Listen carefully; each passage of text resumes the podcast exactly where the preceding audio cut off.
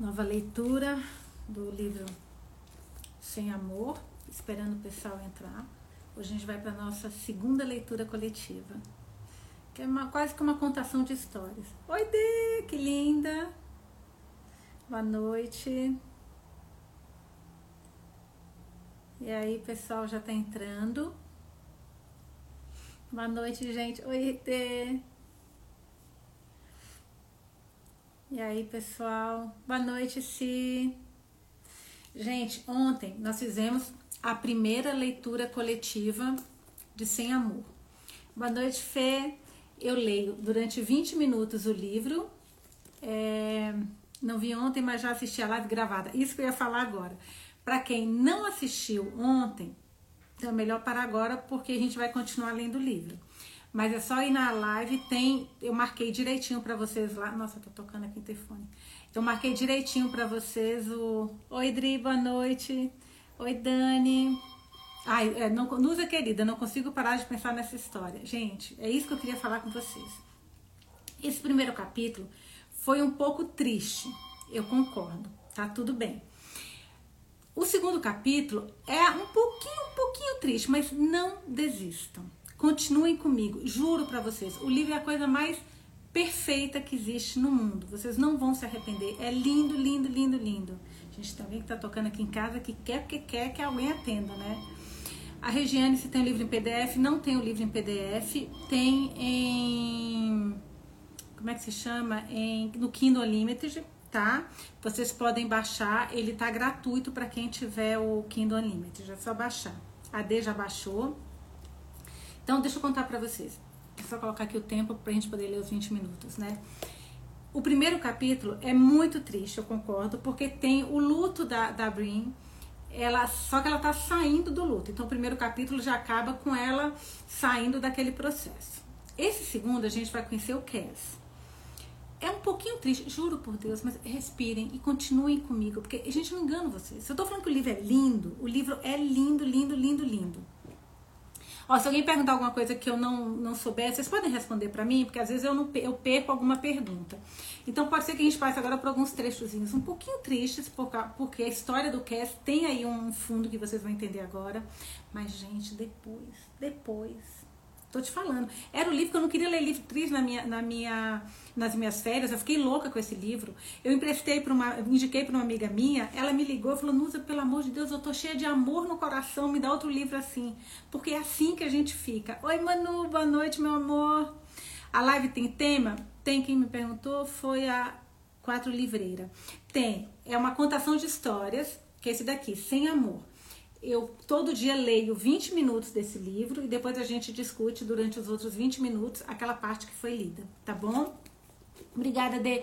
Gente, eu vou deixar aqui ligado, porque se alguém perguntar, vocês vão respondendo, tá bom?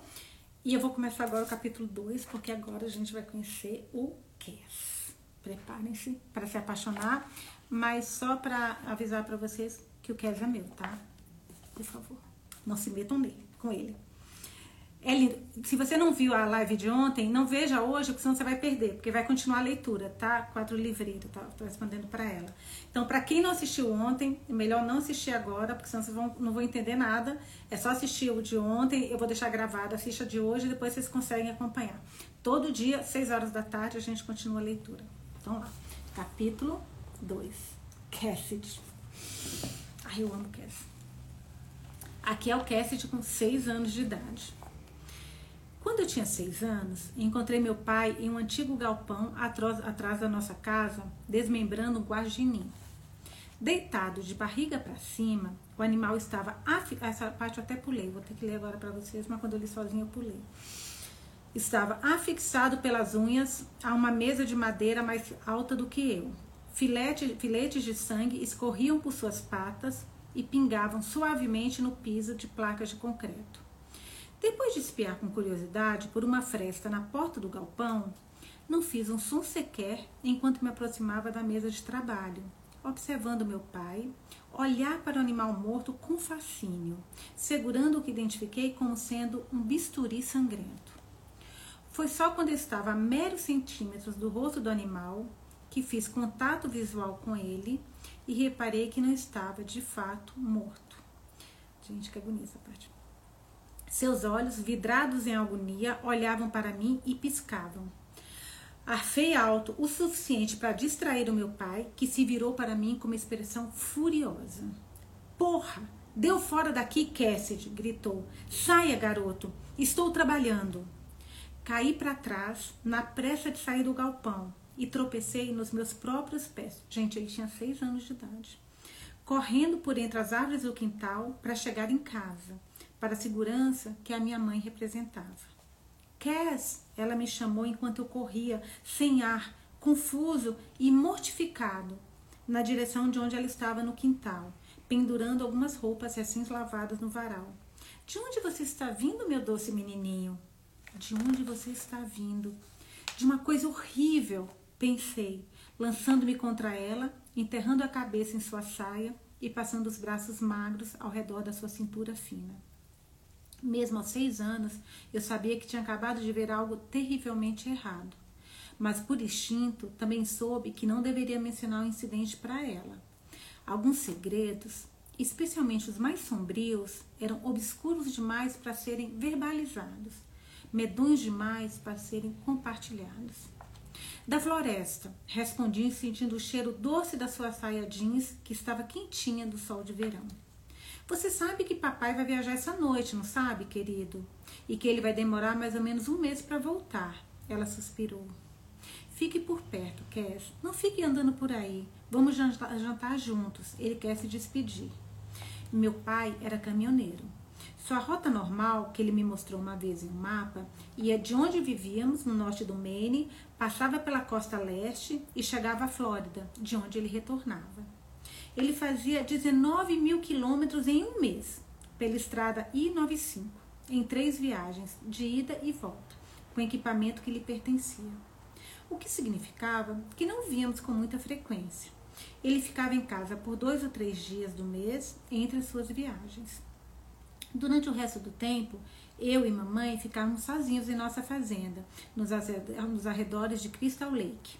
E passávamos os verões com meu avô, que tinha uma cabana no norte, à sombra do Catadim, a montanha. Como resultado, eu não conhecia meu pai muito bem, embora minha mãe sempre se embelezasse quando ele estava em casa, usando saias ao invés de calças jeans e o cabelo solto ao invés de rabos de cavalo.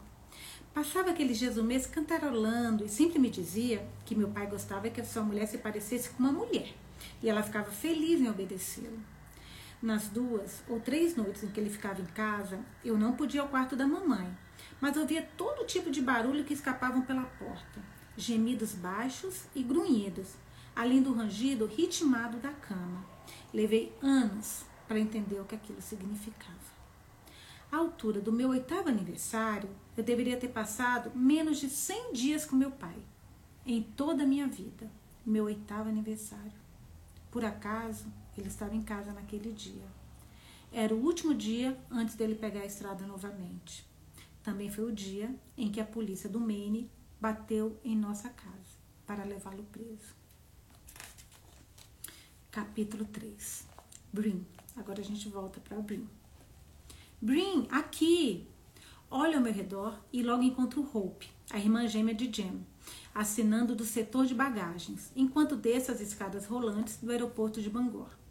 Ela tem as mesmas maçãs do rosto de Jem, os mesmos olhos azuis, o mesmo cabelo loiro dourado indisciplinado, que cai pelos ombros, em ondas que mais parecem beijadas pelo sol. Seu sorriso fácil, exatamente como o do meu irmão, faz meu coração apertar. Torço para que ter vindo aqui não seja um erro gigantesco que irá atrasar o meu processo de retorno à normalidade. Se isso acontecer, penso, terei que voltar a viver como eremita, apenas com um gato como companhia. Não tenho muita vontade de retroceder a esse ponto. Você está aqui, ela diz com um sorriso. Aqui, hum, Hope, digo enquanto saio da escada, dirigindo-me para seus braços. É tão bom ver você. Enquanto ela me abraça, lágrimas brotam dos meus olhos, inúteis. Quando ela se afasta, vejo seu sorriso desaparecer. Você está pele e osso, Brin. Dou de ombros. É a dieta do noivo morto. Ela se encolhe, afastando-se de mim, enquanto o suspiro chocado escapa dos seus lábios. Merda. Me desculpe, digo balançando a cabeça freneticamente. Me desculpe mesmo, Hope. Não sei por que disse isso. Merda, me desculpe. Não estou pronta para lidar com pessoas ainda. Meu Deus, Hope, estou tão, tão arrependida. Está tudo bem. Ela murmura, embora minhas palavras impensadas tenham apagado seu sorriso por completo. Ela respira fundo. Tem bagagem para pegar? Não. Então, hum, vamos para o carro, né? Quero dizer alguma coisa para amenizar a situação, enquanto caminhamos em silêncio em direção ao estacionamento, mas nada parece capaz de compensar as palavras insensíveis que falei. Além disso, não quero me disfarçar como me sinto, não com Hope. James está morto, eu sei disso. Sei que ele nunca irá voltar, mas às vezes a minha tristeza e minha raiva ainda parecem duras como gelo. E foi assim que eu enxerguei por um tempo, na verdade. Tristeza e raiva formando um invólucro infinitamente extenso infinitamente grosso ao redor do meu coração. Em vários dias, nem sei como meu coração continua a bater. E há esses outros dias, e tenho vergonha de admitir, em que eu gostaria que ele simplesmente parasse por completo. Mas ele continua a bater, cheio de vida, como se soubesse que algum dia o gelo irá derreter. Eu temo e sou favorável à ideia desse dia. Amar outra pessoa apresentará um risco imenso para mim, como eu poderia imaginar perder alguém outra vez? Mas viver dessa forma, desculpa, gente, para o resto da minha vida, em um constante estado de luto, esse pensamento é o mais insuportável do que seguir em frente. Porque eu não tenho uma vida, eu apenas existo. E desde que religuei o telefone de Jane, comecei a pensar que talvez esteja pronta para voltar a viver. Está bem ali, diz Hope apontando para uma SUV preta. Ela abre o porta-malas e eu ergo minha bagagem de rodinhas colocando lá.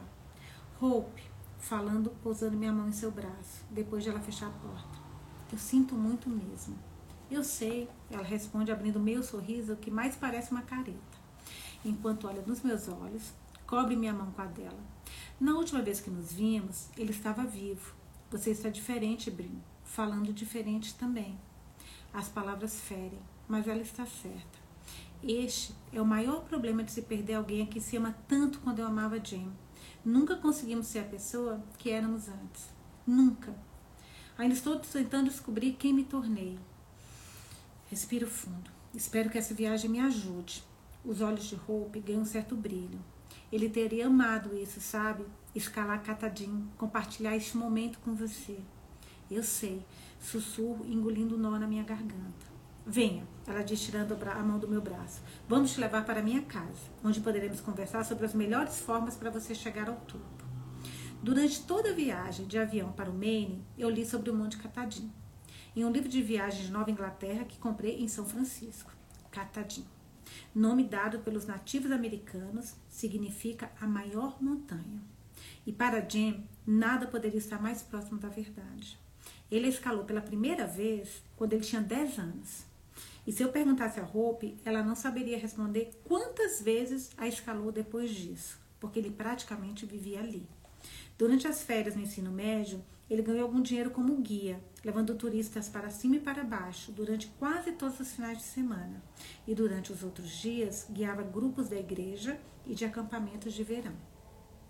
Hope afivela seu cinto de segurança e eu faço o mesmo, virando-me para ela. O que você acha de eu tentar o knife edge? Ela tinha dado ré, mas enquanto virava a cabeça na minha direção para me encarar com uma expressão chocada, empurrou a alavanca de campo para voltar à vaga. Acho que eu devo perguntar se você tem desejo de morrer. O jeito favorito do James escalar a montanha era uma, por uma trilha chamada Knife Edge. E sim, parte da trilha tinha apenas 90 centímetros de largura, com uma queda acentuada de cada lado, e sim, essa trilha tirava 23 vidas nas últimas cinco décadas. Mas eu estou aqui. Estou desesperada para andar no mesmo caminho possível das pegadas do Jam. Você já fez essa trilha? Ela sente, com uma expressão impassível. Sim. Então por que eu não posso fazer? Hope desvia os olhos dos meus e sai da vaga. Porque assim como meu irmão, eu escalo catadinho desde que eu tinha 10 anos. Fiz algumas trilhas bem desafiadoras com o James, digo. Ele me levou para Yosemite vários finais de semana. Cheguei a escalar o Glacier Point pela trilha 4 Mile, sim. Certo, é uma trilha bem árdua para um pico de mil metros de altura. E, em uma avaliação, o que viria depois de uma trilha categorizada como árdua? Muito árdua? Uhum. E depois o quê? Hum, murmuro tentando me lembrar. Muito, muito árdua? Hope revira os olhos enquanto paga ao funcionário do estacionamento. Se dirige para a noite lá fora. Você sabe como Knife Edge é classificado? Não, mas sinto que estou prestes a descobrir.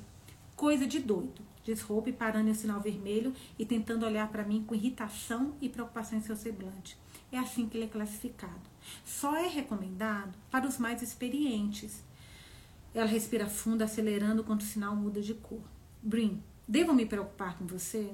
Não. Apoiando meu cotovelo no peitoril da janela, pisco para penizar a ardência das lágrimas. Eu só quero, eu só quero, eu sei, diz Hope suspirando enquanto vira na direção da estrada. Você quer se sentir perto dele, mas precisa ser esperta.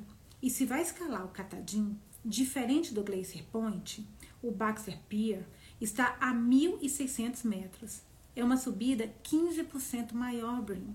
Você estará cansada quando chegar ao topo, exausta como nunca imaginou estar. E você definitivamente não é forte o suficiente para o Knife Edge. Sem ofensa. De alguma forma, Jane iria voltar dos mortos e me matar se eu te encorajasse a fazer isso. É uma das trilhas mais perigosas da Nova Inglaterra, do mundo. Ok, respondo erguendo a mão para secar meus olhos. Nada de knife edge. Ufa, pensei que você iria me fazer insistir. Não, já entendi. Balança a cabeça. Mas o meu desapontamento por mudar meus planos de escalada me faz mudar de assunto. Como estão seus pais? Eles envelheceram muito, você sabe, depois do que aconteceu. Termina com um suspiro pesado. Mas eles são da Nova Inglaterra. Provavelmente vão viver mais do que nós. Ela olha para mim. Vai encontrar um tempinho para ir vê-los enquanto estiver aqui? Sei que não vou fazer isso. Até, além do mais, eu não saberia o que dizer a eles. Mas Hope está olhando para mim, então tento lhe dar a resposta que ela deseja. Talvez na terça, antes de ir para o aeroporto. Com certeza vou tentar, digo. Como você está? Ainda apaixonada pelo seu trabalho? Hope é a professora de biologia mais jovem da Universidade de Maine. Ela sente e sinto seu rosto relaxar totalmente. Alguma história interessante? Ela sorri. Bem, eu conheci uma pessoa. Sorriu para ela, surpresa por sentir uma onda de felicidade genuína ao ouvir a novidade. Surpreenda-me dizendo que é um dos seus alunos. Gargalhando suavemente, ela balança a cabeça, fazendo as ondas loiras dançarem. Lamento de desapontar. Ele é professor de estudos ambientais na Universidade de Boston. Veio para Orono me ministrar uma aula e, por sorte, eu estava presente. Amor à primeira vista? Provoco. Foi a forma como ele falou sobre a preservação da terra, ela disse, suspirando dramaticamente antes de piscar para mim. Uma bióloga e um, e um preservacionista, vocês parecem perfeitos um para o outro. Espero que sim, ela admite com voz esperançosa. Ei, digo enquanto pedaços de informações começam a se encaixar. Você não disse que vai para Boston amanhã? Sim. E há quanto tempo vocês estão juntos? Dez meses, acredite se quiser. Você acha que ele vai. Não fale, vai trazer má sorte. Te pedir em casamento? Sussurro, interrompendo o seu aviso. Ah, viu o que você acabou de fazer? Droga, espero que não tenha estragado tudo. Me desculpe, peço inclinando minha cabeça para o lado. Mas, agora que dissemos, você acha que ele vai? Como eu disse, espero que sim. Por um momento, meu cérebro se ilumina com a lembrança do Jem, apoiado em um joelho, seus olhos azuis ofuscando o céu atrás dele, enquanto abria uma caixinha de veludo branco na palma da mão. Brin, quer se casar comigo? Fecho meus olhos por um momento, respiro fundo, então abro-os novamente enquanto solto o ar, preparando-me para a onda de pânico que sempre acompanha essa memória especialmente pungente. Talvez seja por estar tão longe do local onde eu perdi, ou por estar perto da sua irmã, que o amava tanto quanto eu, ou pelo plano de escalar Catadinho e finalmente lhe dizer adeus, pois ao invés do pânico, uma onda de paz me inunda, fazendo as lágrimas retrocederem. Com um suspiro de alívio, passo a janela e respiro o ar do Maine, grata por aquelas lembranças do meu pedido de casamento me acalentarem, ao invés de me destruírem. Eu também espero que sim, digo, olhando para a irmã gêmea de Jem e rezando para que seu futuro lhe conceda a felicidade que foi roubada de seu irmão. Espero muito que sim. Capítulo 4 Cassidy, com 9 anos de idade. Esse capítulo me matou. Me matou, me matou. Mas, gente, é o último capítulo triste. A gente vai ler juntos, tá? É, é curtinho. Aí a gente acaba. Então, capítulo 4, 9 anos de idade, Cassidy. A secretária da escola primária, a senhora Hughes, olha para mim por cima do balcão com olhos frios. Eu afundo ainda mais em minha cadeira, fitando meus sapatos que estão cobertos por vômito seco. Depois do almoço, duas crianças me cercaram no banheiro, o menor de pé em frente à porta, enquanto o maior me perguntou se eu era um estuprador e assassino de merda, como meu pai. Como não respondi, ele me empurrou com tanta força que eu cambaleei para trás, batendo na pia e gemendo ao sentir a carne fina que cobre meu quadril e ir de encontro à porcelana dura e cruel. Um olho azul e outro verde ele zombou, e um pouco de saliva acumulou-se no canto da sua boca enquanto avançava na minha direção. É um esquisito de merda. É uma porra de um esquisito assassino. Ele me empurra novamente e eu choraminguei baixinho. Vai chorar? Ele perguntou. Eu queria chorar. Droga, eu queria chorar cada dia da minha vida, mas ao invés disso, mordi a bochecha e apertei meus dentes em torno da carne morna e úmida, desejando que a dor na mordida esmagasse as minhas lágrimas, enquanto eu olho para o chão de azulejos. Você não pertence mais a essa cidade, ele disse. Você e sua mãe dão medo em todo mundo. Precisam se mudar. JJ, temos que ir. Alguém pode chegar. Cala a boca, Kenny. JJ vira-se novamente para mim, dando duas bofetadas no meu rosto com força, me forçando a erguer os olhos. Olhe para mim quando eu estiver falando com você, garoto. Quando olhei para ele, vi que seus olhos eram castanhos e cruéis. Você me ouviu? Ninguém te quer aqui, assassino. Engoli a bilha que subiu na minha garganta. Ninguém quer seu sangue contaminado por aqui. DJ, JJ, ninguém quer ficar olhando para você e lembrando de quem é seu pai, quem ele foi e o que ele fez. Tentei engolir em seco novamente, mas senti como se os músculos da minha garganta estivessem congelados e eu não conseguisse forçá-los a trabalhar. Ninguém quer uma inevitável e incômoda sensação começou a remexer o conteúdo do meu estômago e eu abri a boca apenas a tempo de ter meu almoço regurgitado, derramando-se por inteiro na camiseta dos Petros do JJ, seu jeans e tênis Nike. Amei essa cena. Amei. Porra! Ele grita recuando, mas que merda! Lágrimas fluíram pelos meus olhos, mais um resultado do vômito do que uma reação à crueldade. Mas bem feito ele ter vomitado nesse menino horrível. Gotas de vômito pingaram dos meus lábios e queixo em minha camiseta vermelha e meu tênis velho Walmart. Que nojo! Kenny gritou, abrindo a porta do banheiro e desaparecendo no corredor. Você vai pagar por isso, seu merdinha, DJ, JJ gritou, virando para seguir Kenny. Minha camiseta e meus sapatos estavam cobertos de vômito, e sem trocar de roupa, não posso voltar à sala de aula. Então fui para a enfermaria. A enfermeira me lançou um olhar e arfou sem qualquer simpatia, me entregando uma calça de moletom e uma camiseta velha, velha dos achados e perdidos. Enquanto me vestia, ouvia pedir à secretária da escola que ligasse para minha mãe. Mamãe chegou 40 minutos depois e olhou para mim com olhos preocupados. Murmurei um pedido de desculpas, mas ela só me pediu para ficar quieto enquanto ia à sala do diretor.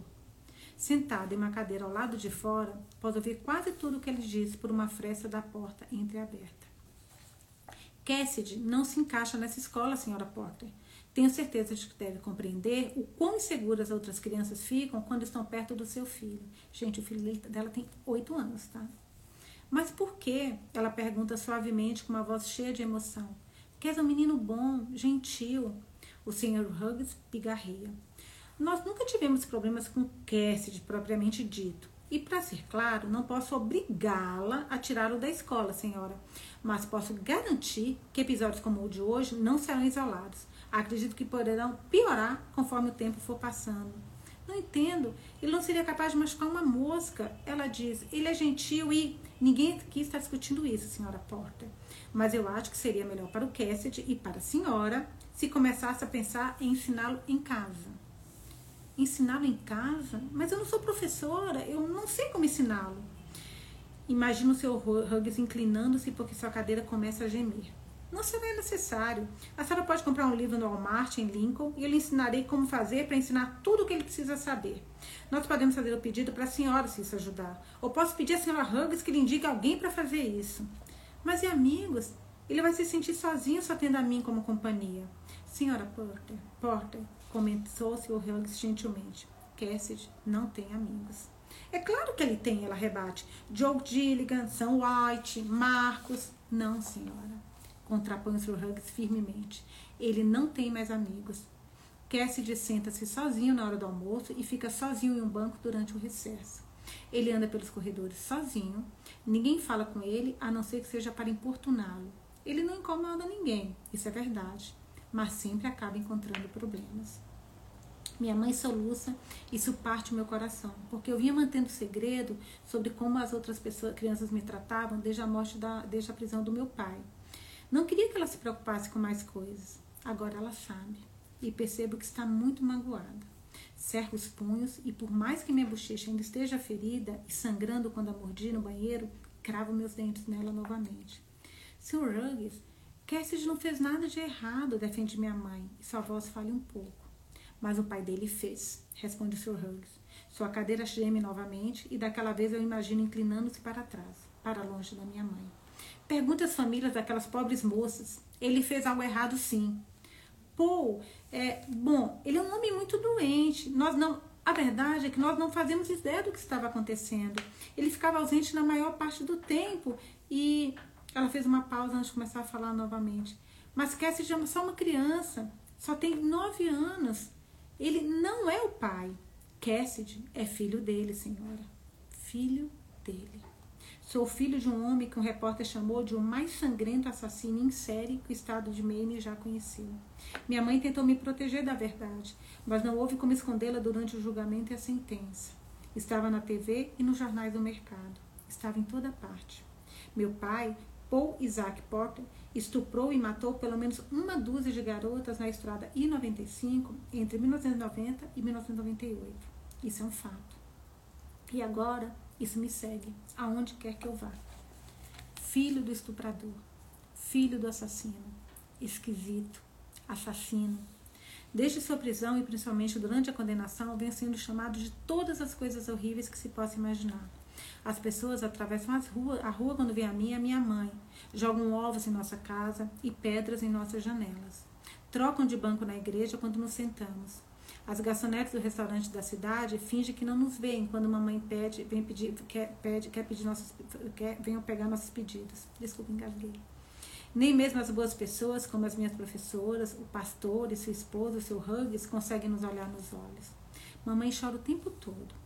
Diz que é estúpida, ingênua por não ter percebido. Ela dificilmente dorme. Sobressalta-se ao ouvir o mais leve ruído. E ultimamente, quando acha que não estou vendo, fica olhando para mim com atenção, como se estivesse analisando alguma coisa. Quando percebe que estou fitando de volta, desvia olhar rapidamente, como se eu a pegasse fazendo coisa errada, algo errado. Cassidy é filho dele, senhora.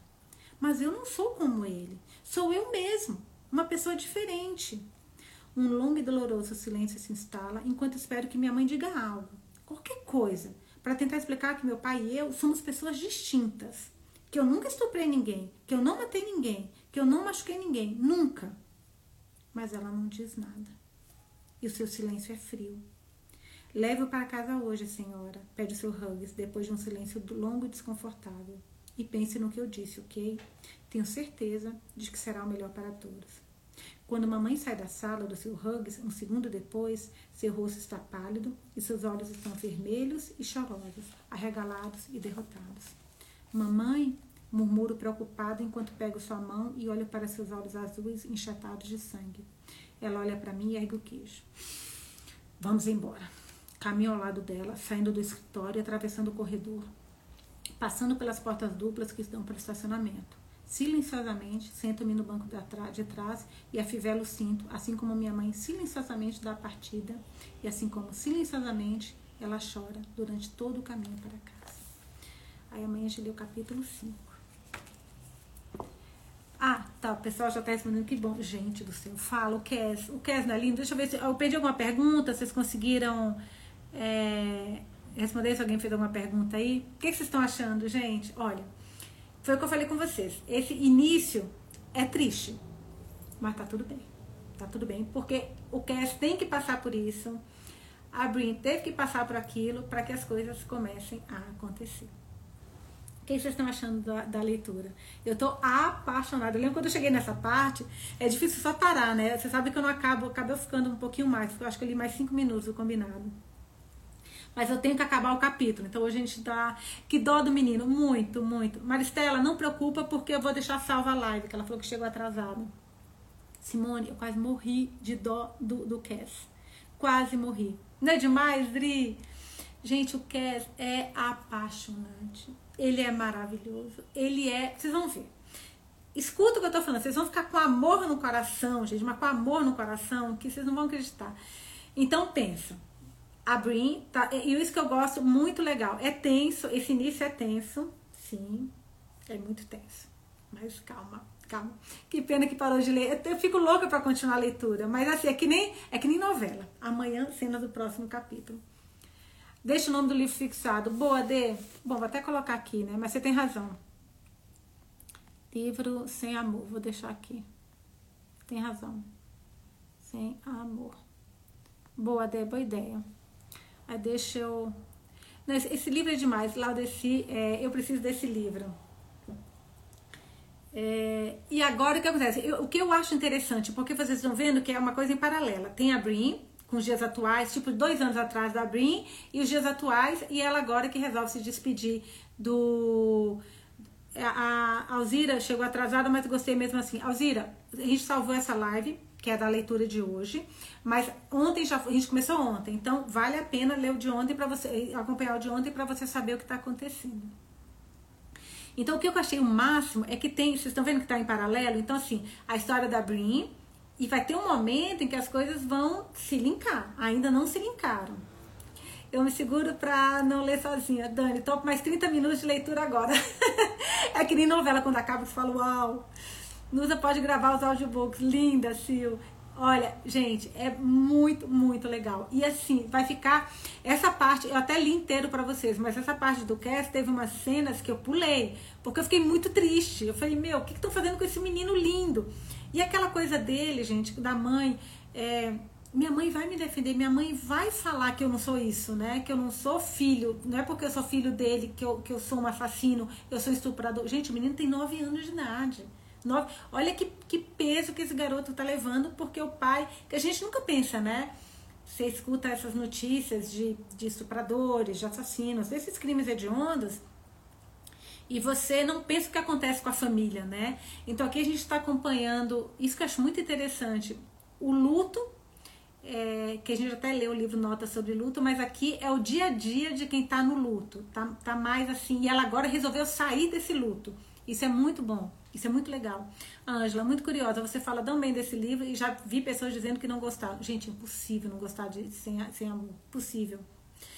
A Nusa, boa noite. Você não poderia aumentar um pouco mais o tempo de leitura? então, eu, na verdade, eram 20, mas eu tô lendo 30. Então, vou deixar 30 minutos todo dia, tá? 30 minutos de leitura. Pode deixar. É, a Bri, eu acho que a Bri tem 20, uh, 20 e poucos, 24. Eu tenho que me lembrar, mas aqui em algum momento vai ter a idade dela, tá? Mas eu acho que a Bri deve ter uns 24, 27 o aniversário de 30 anos do Jane, então ela deve ter uns 24, 25 por aí. Mas é, é, muito, muito lindo. Eu adoro essa aqui, eu falei com vocês, vai contando, vai levando a gente de uma maneira que quando você vê. E assim, eu vou deixar 30 minutos de leitura, mas eu sempre acabo o capítulo. Então provavelmente vai ser, acaba sendo um pouquinho mais. Pode gritar, oba, é linda. Gente, é muito, muito legal. Eu tô amando ler com vocês. Hoje eu tava aqui com o livro e falei, ai. Adri, eu jamais escolheria sozinha esse livro. É isso que é legal. E eu gosto porque isso é uma leitura nossa. Essa, então, assim, vocês vão ler outro. Eu falo, a Arlete Norte, obrigada. Gente, aqui é amigo, a gente vai fazer tudo. É, ela tem 30 e o cara 37. Ela tem 30, então? Então tá, a Mara já, já tá passando a idade aqui. A Brin tem 30 e o Cass tem 37, nos dias atuais, né? E o que eu gosto é o seguinte: essa, é, esse vai ser o nosso livro de ler juntos. Então vocês podem escolher outro livro para vocês lerem, que eu já falei da importância de ler mais de um livro ao mesmo tempo. E aí vocês podem ler. Ah, pera, o Cass tem 27, a Mara tá falando. Então o Cass tem 27 e a, e a Brin tem 30, eu não me lembro. No próximo a gente aumenta para 40 minutos. a Luciana, fofa. Mas vocês não sabem, preciso contar isso pra vocês. Eu, eu tô louca até pra acabar essa pandemia, pra gente poder reunir no Ibirapuera, fazer alguma coisa, né? E aí hoje uma amiga minha me chamou para fazer uma leitura coletiva de quatro, cinco amigas. Que a gente vai se reunir no negócio de vinho, acho que aqui em São Paulo. a gente vai escolher o livro e vamos começar a fazer a leitura coletiva também. Eu falei, ah, eu tô fazendo leitura com meus amigos lá da, da Leitura, eu tô amando tanto. Imagina se. É que assim, pra mim vocês estão aqui comigo, mas imagina vocês literalmente aqui comigo, sabe? Assim, sentado, a gente e lendo. Não é demais também? Gente, não esquece todo dia às 6 horas, tá? A Denise, estou lendo outro livro também, por sua sugestão de ler dois livros ao mesmo tempo. É isso mesmo.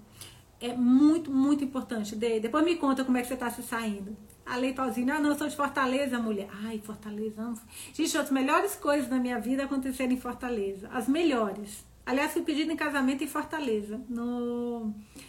Ah, como é que chama aquele parque de águas lá, de piscina? Ah, Beach Park. No Beach Park. Adri, depois a gente vê outro, ali aquele outro, Coração Valente. Esse é lindo também, eu já li o Coração Valente. O que eu tô pensando em fazer é escolher livros para essas nossas leituras aqui que tenham no Kindle Unlimited. Porque aí, no máximo, vocês vão pagar R$19,90 ou tem aquele negócio de 30 dias gratuito, né? É, mas, enfim, vocês conseguem mais fácil, vocês não precisam comprar o livro para nossa leitura coletiva. Então, Dri, pode ser sim Coração Valente, ou pode ser algum outro, mas eu quero escolher é, um livro que tenha gratuito. Adri, daqui já parto para a tarefa de hoje com Duna. Eu já li Duna, tá até aqui, ó.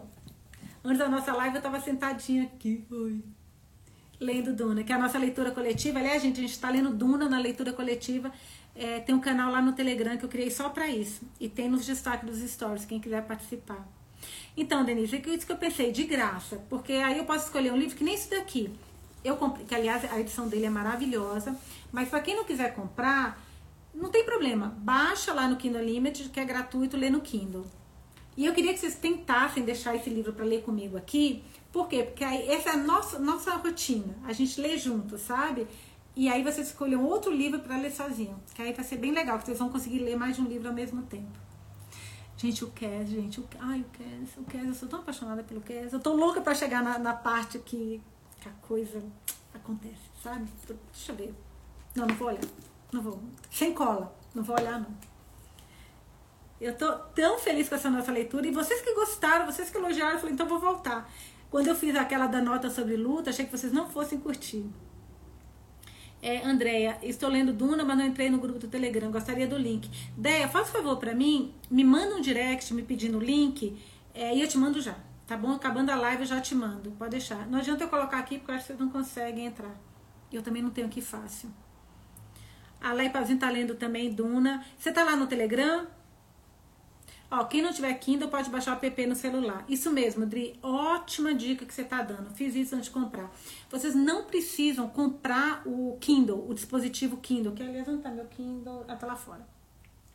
Vocês não precisam comprar o, o Kindle, vocês podem baixar o aplicativo Kindle no seu celular, no seu computador e ler sem problema nenhum. A Ângela, não resisti, comprei o livro, mas vai demorar um pouco para chegar. Mas, Ângela, aí você vai acompanhando aqui e depois tenta ler junto com a gente. Então, assim, a gente está lendo aqui e vocês lendo aí, acompanhando, sabe? É, Paula, Paulinha, quais livros você já leu? Eu sempre deixo anotado, tá? Mas eu já li os quatro primeiros. Ó, amanhã a gente vai pro capítulo 5. Tá aqui, vocês conseguem ver? Consegue... Então amanhã, aqui, ó, capítulo 5. Que a gente volta pra Brim. Ai, ai, ai, ai, gente. Eu não sei o que, que eu fico mais emocionada. Quando é Brin, quando é Cassidy. O Cassidy é aquele menino que eu tenho vontade de colocar no potinho, trazer para casa e ficar comigo. Pro resto da vida, gente. No tablet também pode. Oi, Fê, linda. Paulinha, eu, olha, quase capítulos você já leu a minha primeira vez na live, eu deixei salvo, tá? Então, sempre quando a gente acaba a live, eu salvo e fica no destaque dos stories. Então, já tem a LC de Duna, tem a LC de Notas sobre Luto e agora essa nova série que é a LC de Sem Amor. Pode baixar Kindle até no computador, exatamente. Pode baixar onde vocês quiserem. Vocês estão gostando? Então, eu tava, eu tava louca pra ler esse livro com vocês. Louca, louca, louca, gente. É muito amor por esse livro. É que o início é meio tristezinho, né? Então, isso que é. Só tem que ter um pouquinho de paciência. Eu falei, ai, tomara que os, que, meus, minhas amigas, meus amigos e amigas não desistam porque esse início é meio triste, porque juro que vale a pena. Eu nunca coloquei vocês em roubar. Ah, e outro livro que eu quero muito ler com vocês. Cadê? Ai, isso é lindo, gente. Pera, eu vou pegar, só um pouquinho. É, nos escreva no fixado amanhã, que é uma leitura coletiva além do nome do livro. Tá, Dê, pode deixar. Muita gente perguntou, Dê. A Lu tá amando, a Simone tá amando. Glaucia perguntou se Duna tem continuação. Tem.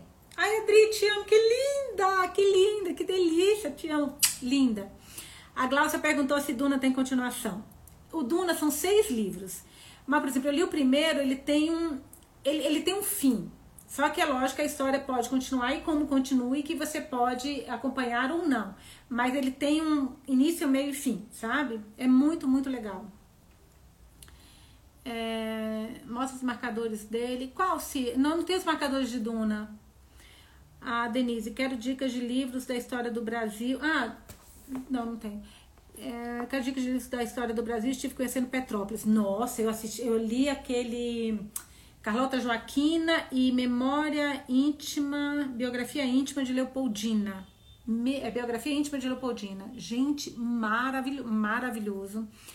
Um defeito de cor, Denise, um defeito de cor é maravilhoso. Mara, mas assim, leia, leia, leia, leia. É, Fernanda, estou passando pela maior turbulência da vida, mas eu consigo acompanhar algo com vocês. Deus é maior, né? Ô, Fê, o que, que aconteceu? Depois me fala no direct, minha linda. Me conta o que está acontecendo. O que eu puder te ajudar, eu te ajudo. Me fala aqui, tá?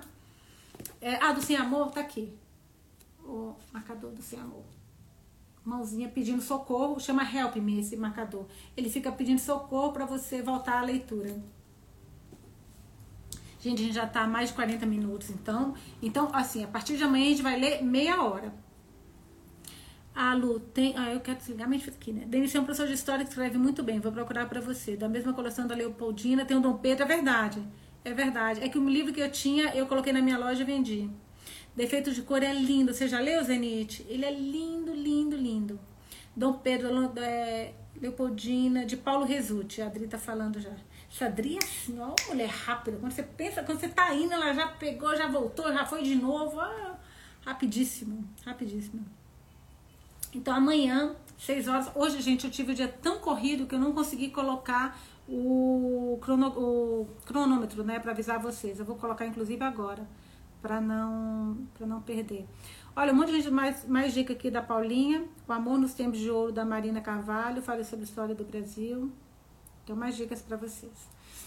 Então, amanhã, 6 horas, nos encontramos aqui para continuar a leitura de Sem Amor, que é maravilhoso. Amanhã, meia hora. Se preparem, se vocês não puderem, eu sempre deixo gravado, gravado tá bom?